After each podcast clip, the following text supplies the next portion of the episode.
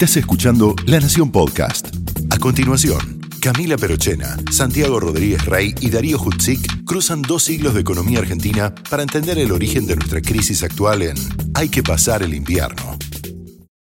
En 1874 se produce el segundo traspaso presidencial y el primero entre presidentes con origen en el interior, de Sarmiento a Avellaneda. Esto generó tensiones en la élites. La situación federalismo-liberalismo, Buenos Aires interior, estaba lejos de ser saldada. Y donde hubo fuego, cenizas quedan. Mitre esperó prudenta que el nuevo presidente asumiera, porque ante todo respeto por tu sucesor, y lanzó la revolución. Pocos sabían que esto pasaría pronto a un segundo plano por algo que estaba cocinándose en Europa. La crisis de 1873 fue primero subestimada, pero cuando llegó a las Pampas se convirtió en un desafío mayúsculo para la joven nación que acababa de acoplarse al sistema internacional. En este episodio de Hay que pasar el invierno, los ministros de Hacienda pasan al frente, las negociaciones se ponen duras y la Argentina va a honrar su tradición de pagar sus deudas, aunque sea con el hambre y la sed de sus habitantes. Mi nombre es Santiago Rodríguez Rey. Yo soy Darío Hutzik. Y yo soy Camila Perochena. Esto es Hay que pasar el invierno.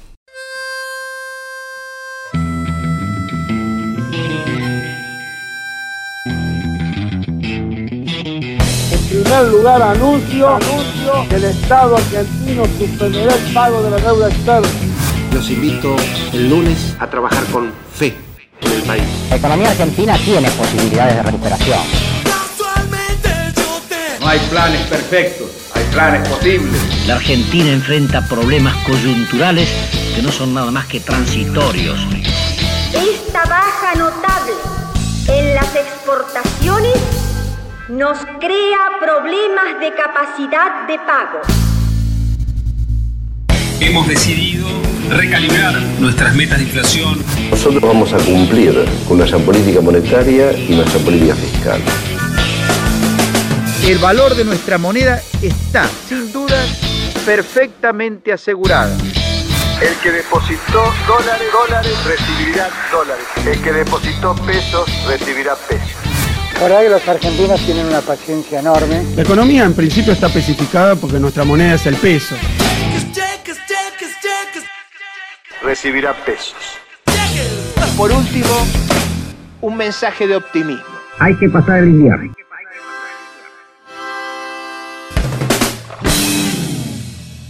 Bienvenidos al episodio 2 de Hay que pasar el invierno, el podcast de la Nación sobre las crisis económicas argentinas.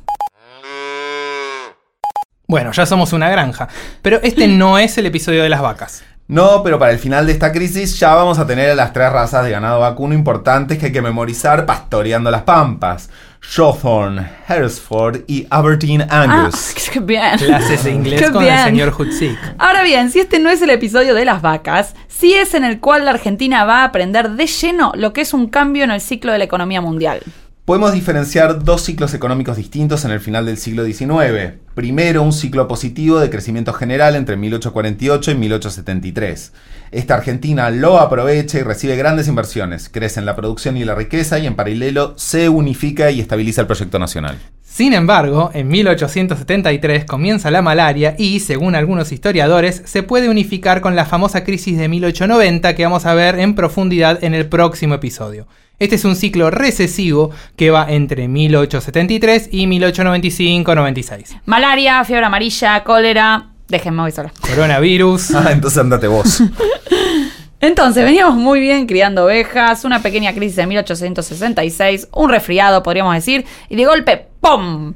Entonces, ¿qué pasó en 1873? ¿Qué hicimos mal para frenar el primer ciclo virtuoso de crecimiento económico? ¿Qué rompimos, Daro? Decime qué rompimos. Nada, es decir, esta es la primera gran crisis internacional que pega en la Argentina. Ah, la culpa es del otro. Sobre esto hablamos con Fernando Rochi, historiador e investigador de la Universidad Torcuato de Itela.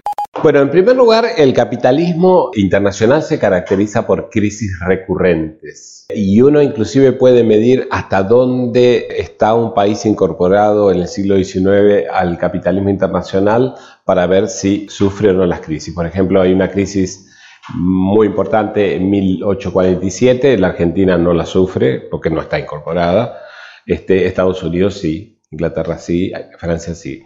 En 1857 hay otra crisis que la sufre Brasil. La Argentina no. con lo que no está todavía incorporada. En 1873 se da una gran crisis internacional y es la primera crisis de las crisis internacionales que la Argentina sufre y a partir de entonces sufrimos todas. Este, porque ya eh, nos incorporamos al mundo capitalista internacional.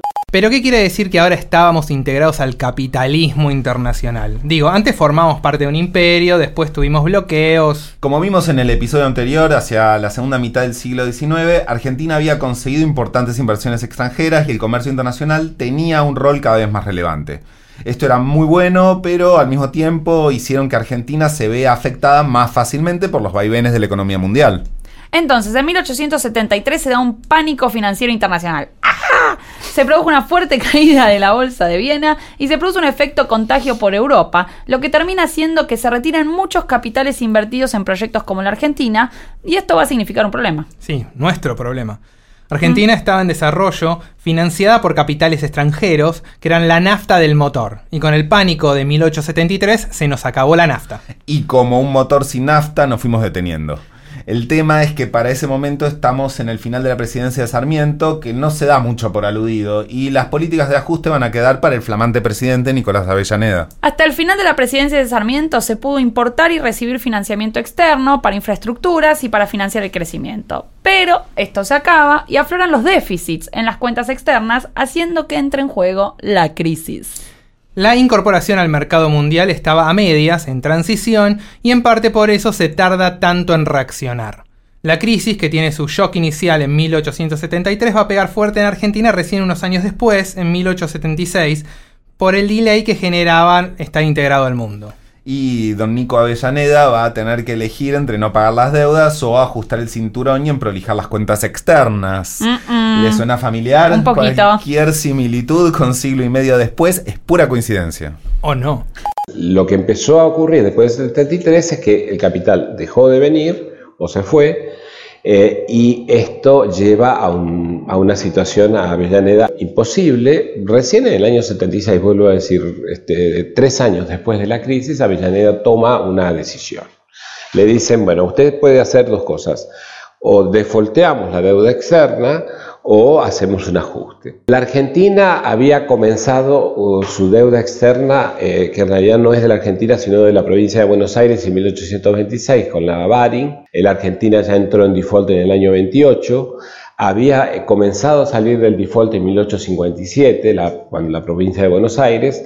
Es decir, le había costado mucho reentrar en el mercado financiero, entonces Avellaneda cree que el default eh, va a condenar a la Argentina, entonces se decide por el ajuste.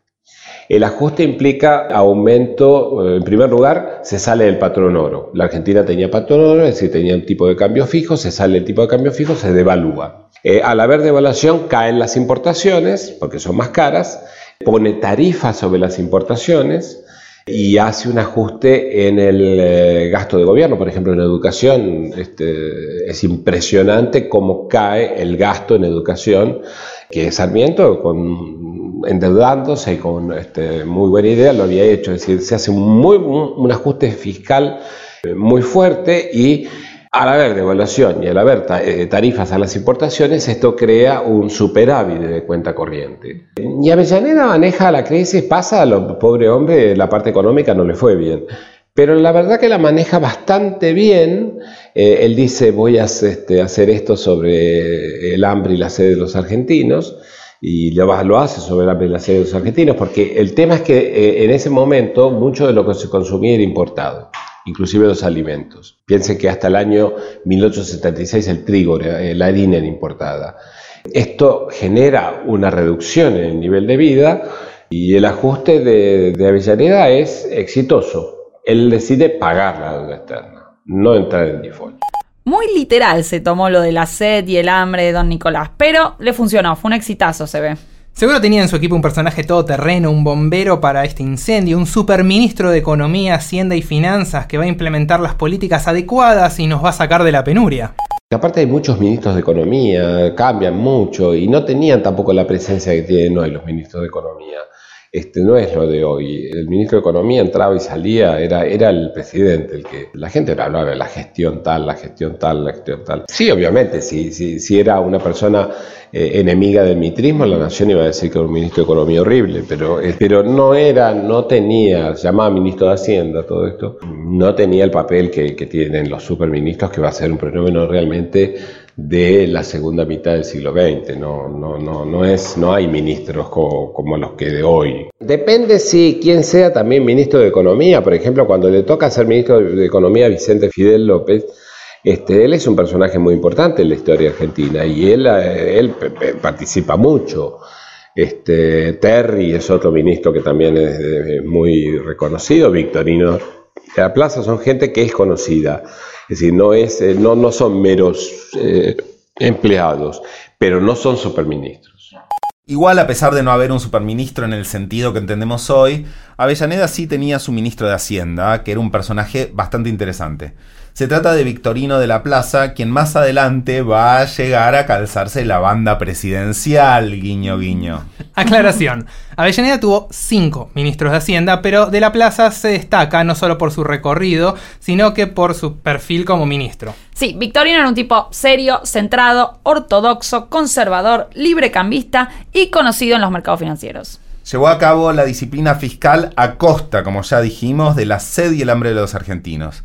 Más que nada por la terrible mancha en la reputación que implicaba no pagar una deuda. Victorino de la Plaza es un personaje muy interesante. Es una persona, es de una familia de Cachi, de hecho decían que lo habían encontrado en una plaza, no es cierto, de una familia de la plaza en Cachi. Era un hombre de rasgos indígenas muy fuertes, este, le llamaban el chino, y era un gentleman. El tipo sabía de finanzas, hablaba inglés perfectamente y conocía de finanzas, pero era un hombre muy ortodoxo, tremendamente ortodoxo. De hecho, después ah, hay una famosa carta de Eduardo Mancilla, ya estamos pasando los 80, a Juárez Selman que le dice, dele, dele, emita, emita, emita y produzca y no sea avaro como a victorino. El tipo era, era un, tipo muy ortodoxo, era por ejemplo totalmente librecambista a pesar de ser sal- salteño. Él no representaba la política salteña, era un financista internacional. Y entonces el tema que Victorino de la Plaza apoyó fue el ajuste y no entrar en default.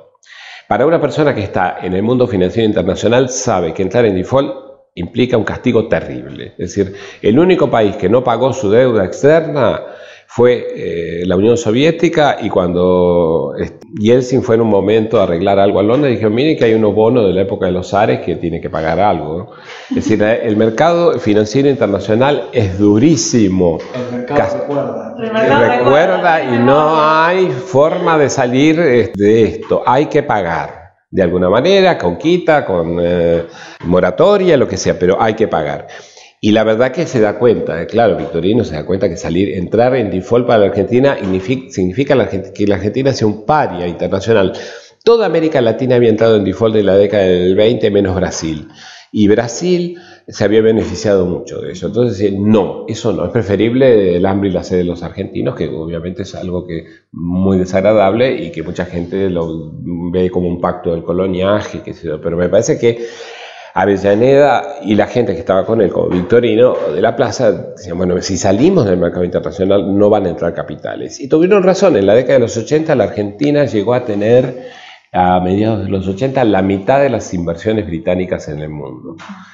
La verdad que invertían poco los británicos en los 80, pero y, en, pocos países. La Argentina por mucho tiempo fue un país que se caracterizó por, por cumplir mucho los, los compromisos externos. Por ejemplo, la Argentina no entra en default después de la crisis del 30, que- donde casi todos los países entran en default.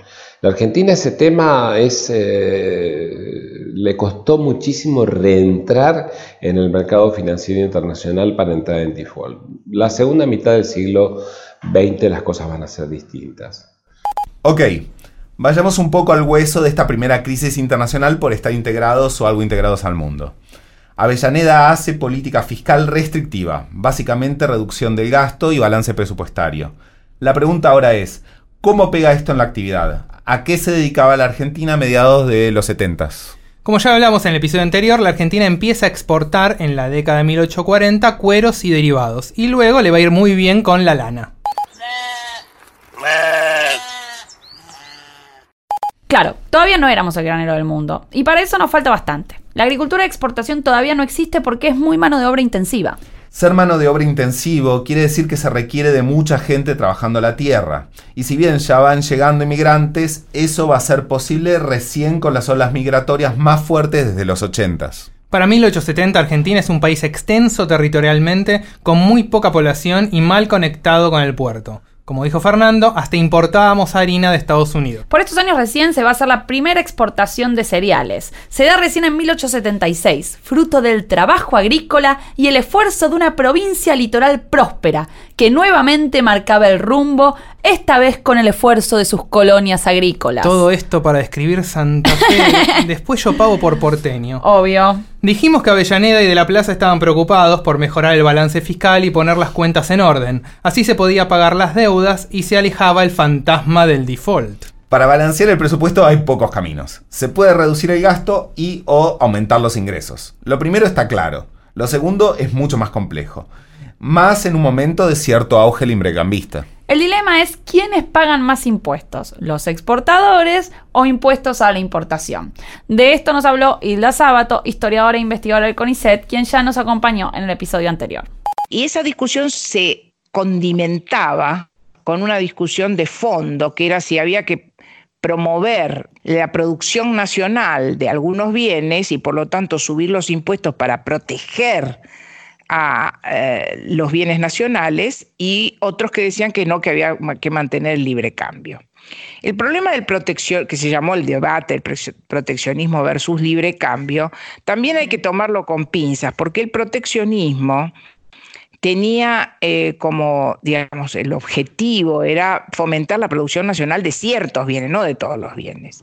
Y esto tenía consecuencias para los que, consumidores, porque eh, de alguna manera la población urbana que consumía bienes importados, y quiere decir bienes importados muchos bienes importados, no solamente bienes de lujo, sino bienes de consumo de sectores populares, esos sectores podían verse muy perjudicados con, por los aumentos, si aumentaban los aranceles, ¿no? Eh, o sea que era una discusión que tenía varias puntas, no era solamente, ay, protejamos la industria nacional versus que vengan todos, sino a quién se afectaba con ese proteccionismo, qué sectores había que proteger, etcétera, etcétera. Finalmente se decidió, contra la opinión de Avellaneda, pero no de muchos de los sectores del gobierno, aumentar los eh, derechos de importación alrededor del 40%, que era bastante alto para casi todos los bienes, no todos, pero casi todos los bienes. Y eso permitió también cobrar más al gobierno, ¿no? O sea, tener aranceles más altos. Pero el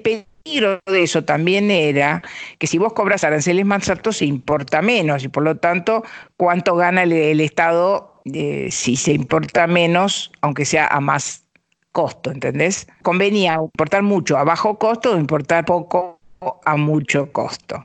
E, esa era la discusión y además de cuáles eran sus efectos. ¿no? Y esa es la ley, hay una ley de aduanas de 1876 también, que este, finalmente eh, se aprueba y que este, de alguna manera también tiene consecuencias no solo positivas para el ingreso nación del Estado, sino también para ciertos rubros de eh, la manufactura, que comienzan, eh, actúa efectivamente como una barrera proteccionista, sobre todo para vestido y alimentación, ¿no? Para que se, se, se, expande, pues ya había, se expande la producción de alimentos y de, de ropa, no, no de textiles, ropa.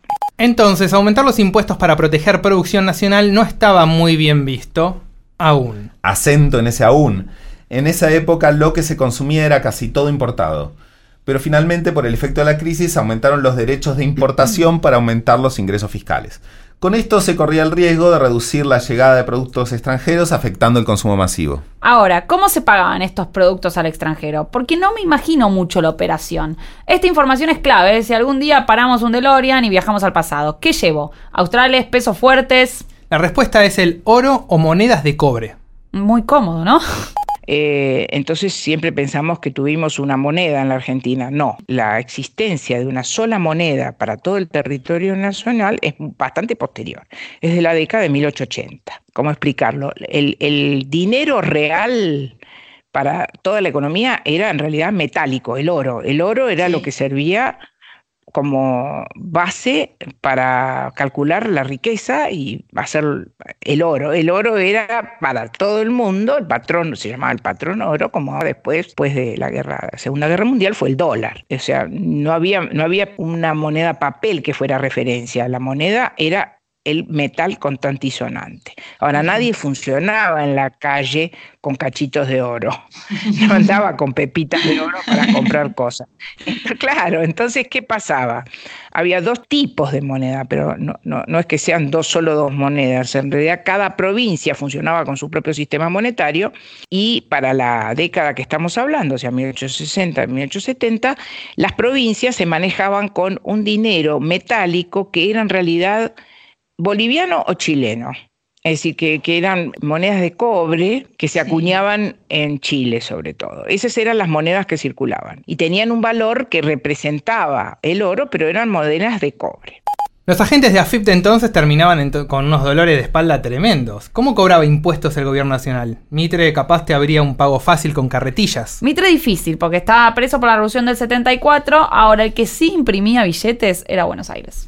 En Buenos Aires la situación era un poco distinta, porque allí desde bastante temprano existió el Banco de la Provincia de Buenos Aires. El Banco de la Provincia de Buenos Aires era fue un banco muy poderoso, realmente muy poderoso, que se convirtió en, no solo en un banco para que la gente deposite su dinero y retire su dinero, sino que se convirtió en un banco de emisión, de emisión de pesos papel. Ahí es donde aparece, en nuestro caso, en el caso argentino, en el caso de la provincia de Buenos Aires, unos papelitos que vendrían a ser lo que hoy usamos como pesos, que equivalen a una cantidad de oro. Se supone que el banco tiene oro depositado en sus arcas y que a partir de ahí puede emitir estos papelitos que, si uno quiere, en teoría, puede ir y cambiarlos por oro. Pero la economía para las cosas cotidianas se maneja con los papelitos, que son promesas de pago en realidad. Entonces, ¿estos billetes convivían con las monedas que mencionamos y hacían las veces de moneda de curso legal? Bueno, sí y no. Se usaban, pero no eran, no eran de curso, lo que se llama de curso legal. En esa época solamente eran de curso legal en la provincia de Buenos Aires. Uno los podía usar en otras provincias, pero no era obligatorio recibirlos. Era por la confianza que se le tenía o no en determinado momento al Banco de la Provincia de Buenos Aires. Además, todas las transacciones grosas, digamos, si uno tenía que comprar tierras o, las, de comercio exterior, se hacían en oro, no se hacían en pesos papel. ¿eh? Era como, más o menos, uno podía decir, extendiéndola, como el, dólar y el peso en el caso argentino, que la gente compra casas y las cotiza en dólares y el mercado externo se hace todo con dólares. El banco, para que la gente crea que esos pesos valen lo que valen, tiene que tener la confianza del público. Cuando había momentos de auge, ¿eh? como fue después del cuando se resuelve la crisis del 66, eh, que la economía empieza a crecer, empieza a haber más exportaciones que importaciones, empieza a haber muchos pesos alrededor, el peso se valoriza. ¿Qué pasa? Se creaba una cosa que se llamaba la oficina de cambios. Entonces uno podía ir con sus pesos y le daban oro. Eh, lo que empieza a pasar es que eh, la gente va corriendo a comprar dólares, bueno, antes corría a comprar, a sacar oro, y eso empeoraba la situación, porque cada, cada vez había menos oro y eh, entonces cada vez el, el, oro se hacía más caro y básicamente eso. Básicamente es eso. Creo que Daro nos puede poner un poco más a tono acá. El dinero que se utilizaba tenía una correspondencia de valor directa con metales preciosos, oro principalmente una especie de tipo de cambio fijo entre una cantidad de pesos y una onza de oro. Ese sistema de cambio fijo entre la moneda y el metálico se llamaba patrón oro. Para entonces, si yo llevo una cantidad determinada de pesos, ¿me tienen que dar un equivalente en oro? Esa es la idea. Durante la mayor parte del periodo 1862-1930, la Argentina estuvo o en un sistema de patrón oro o intentando ir hacia o de recuperar una convertibilidad fija. Este es un tema recurrente en nuestra historia económica. Veamos los pros de un tipo de cambio fijo, con el oro en este caso, con el dólar ponele en los noventas. te da estabilidad de precios, es decir, casi no hay inflación, y previsibilidad del valor de la moneda a mediano plazo, lo cual genera mejores incentivos a las inversiones. El salario medio suele tener un buen valor en términos del oro o el dólar. Ay, qué placer, todo suena muy lindo eso. Pero ahora los contra, y Mm. esto es muy importante. El problema que tiene un tipo de cambio fijo es la falta de capacidad de respuesta con política monetaria a un shock externo severo. Es decir, estás con patrón oro pisteando como un campeón, llega un shock externo fuerte y no tenés la capacidad de generar liquidez, poner plata en la calle Bien. y aminorar los efectos del shock porque estás atado al valor del oro o del dólar. Esto es, resumiendo, lo que pasó en 1873. Estornudaron en Austria y se engriparon en Olavarría, que tenía seis años de fundada recién. Entonces, en la crisis del 73 lo que pasó fue que la gente, cuando vieron que la situación empezaba a desbarrancarse, todo el mundo corrió a sacar oro. Que durante tres años, porque re- eh, el gobierno frena eso y pone control de cambios, cosa que también conocemos mucho, pone el- lo que hoy se llama control de cambios en el año 76 recién. O sea que durante dos años la gente corrió a sacar plata del banco y a comprar oro para atesorar, el que podía, ¿no? Además, si el peso tiene valor alto en oro dólar, las exportaciones son menos competitivas porque lo que vendemos al mundo se vuelve relativamente caro. Los años que van del 73 al 76 había una cotización oficial y la oficina de cambio, que era oficial, tenía obligación de darte a vos el oro que decía tus pesos que vos tenías. Pero el ese peso que vos tenías estaba devaluando, es decir, valía menos oro, pero la oficina tenía obligación de darte el oro que decía ahí. Pero en esa época eh, también había un mercado privado, pero el Estado no te garantizaba una cantidad. ¿Entendés? Claro, y en el Cuando- 76 el Estado ya dejó de garantizar esa cantidad. Claro, efectivamente, vos no podías ir a cambiar. Claro que podías conseguir oro, pero a un precio del mercado. Es decir, el oro no es que estaba prohibido que te vendieran oro, pero vos lo tenías que pagar al precio que el mercado decía, ¿no? Al precio que era mucho más caro. Ah, perfecto. Era como, era como un oro blue, sería. Claro, efectivamente, pero, pero no era ilegal, ¿eh? No es como ahora que es ilegal. Si vos vas al mercado negro, estás haciendo una operación ilegal. Antes no, vos lo que hacías era ibas y comprabas oro en el, en el mercado de los bancos o lo que fuera, al precio que se cotizaba en ese día, que podía ser eh, 10 veces más de lo que vos te, te habían asegurado hasta el día anterior el gobierno. La primera experiencia de una crisis internacional fue traumática por el ajuste, pero la Argentina salió airosa pese a reaccionar tarde. Esta reacción tardía tuvo sus costos, claro. Esto va a ser el conflicto entre el Banco Nacional y el Banco Provincia, más fuerte y respaldado. Esa situación tiene una complicación un, un poco mayor en el 73. El gobierno en el año 72 creó el Banco Nacional, que era un banco que tenía la pretensión de convertirse en el banco para todo el país y eventualmente emitir una moneda que fuera nacional. Eso no se logra, eso no se logra y el gobierno termina endeudando, eh, termina, hay un conflicto muy grande entre el gobierno de Avellaneda y el Banco Provincia de Buenos Aires, que termina cuando Avellaneda acepta entregarle a la provincia de Buenos Aires el derecho, y ahí viene algo que dijimos antes, el derecho a emitir moneda de curso legal para todo el país. O sea que a partir de ese momento la moneda que emitía el Banco de la Provincia de Buenos Aires tenía que ser aceptada en todo el país. ¿Eso a cambio de qué? A cambio de que la provincia de Buenos Aires le prestó al gobierno nacional un montón de plata, que le permitió al gobierno de Avellaneda pagar la deuda parte de la deuda externa y por lo tanto remontar la crisis. La puesta en orden de las cuentas fiscales y la reforma monetaria abren paso a una etapa diferente. La regularización fiscal es relativamente rápida y en los años posteriores el PBI per cápita aumenta, despacito, pero aumenta. Avellaneda va a gobernar hasta 1880, seguido por el zorro, don Julio Argentino Roca, cuando va a comenzar un proceso de expansión económica bastante único en la historia económica argentina, no exento de controversias como pasa con todo. En 1881 va a haber una reforma monetaria, como decíamos, y se va a iniciar una fase de crecimiento del PBI per cápita a tasas altas hasta 1886. La cosa va a tomar un giro para fines de los 1880s, cuando todo se desajuste entre revoluciones en el parque y bancos en caída. Pero ahí nos va a encontrar el próximo episodio. Antes de irnos, y como van a escuchar en todos los episodios, le vamos a preguntar a nuestros invitados en qué momento se jodió la Argentina. Fernando Rochi nos dijo esto.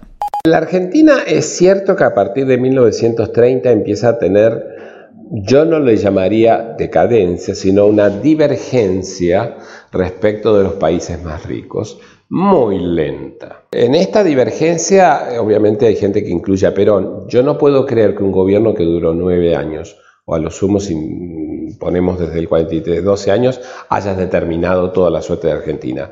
Es absurdo responsabilizar al peronismo por esto, porque hubo países que tuvieron gobiernos mucho peores, mucho más largos, con muchas políticas peores, y sin embargo cambiaron. Si el peronismo es responsable, hay muchos corresponsables, tan corresponsables como el peronismo. La Argentina tiene un reverdecer en la década del 60, las tasas de crecimiento de la Argentina hasta el 73, 73. O sea, la verdad que Frondizi hace una gran cosa. El tipo llama a las empresas extranjeras, este, aumenta la productividad. La Argentina vive un verano, es decir, 63-73 volvemos a converger. El problema empieza en el 75, ahí empieza la decadencia argentina. Esa es la decadencia argentina, el 75, Rodrigazo, por poner una fecha, porque esto sigue con el proceso. Y, el tema es el siguiente, el único país comparable con la Argentina en cuanto a caída de PBI per cápita eh, es el Líbano, pero bueno, tuvieron una guerra civil, este, tuvieron otras razones. Ahora, ¿por qué en la Argentina a partir del 75 colapsa el país, colapsa la productividad, colapsa? Eh, ¿Por qué la década perdida de América Latina es peor en Argentina que en el resto de América Latina? ¿Por qué cada vez que hay un problema en América Latina que no le ha ido bien, en la Argentina es peor? La respuesta es muy compleja y creo que no la tengo. Pero el colapso argentino es del 75 en adelante, ah, eh, pero eso no, es, no hay duda. Hasta ese momento yo diría una eh, relativa eh, divergencia en un periodo, pero convergencia en los 60. La Argentina no puede con la crisis del 73. Ahora ahí tiene que, me parece que hay cuestiones políticas y no sé, otros ingredientes que exceden a la economía, porque si no, no podés entender. Les agradecemos a Hilda Sábato y Fernando Rocky por participar en este episodio. Y como siempre les recomendamos un libro para poder entender mejor lo que se habló en este episodio. El recomendado de hoy sobre el último cuarto del siglo XIX es, nuevamente, Roy Ora con su libro Historia Económica de la Argentina en el siglo XIX. Los invitamos a que se suscriban al podcast, que nos acompañen en este recorrido por la historia argentina a través de sus crisis. Nos van a poder escuchar en La Nación, en Spotify, Google Podcast, Apple Podcast o su servicio de podcasteras preferidos. En el próximo episodio de Hay que pasar el invierno tenemos bancos cerrando, radicales alborotados y un ministro de Hacienda que no le va a pagar a los acreedores hasta que la Argentina se ponga de pie. Me suena, me suena. Mm. Mi nombre es Santiago Rodríguez Rey. Yo soy Darío Hutzik. Y yo soy Camila Perchena. Chau.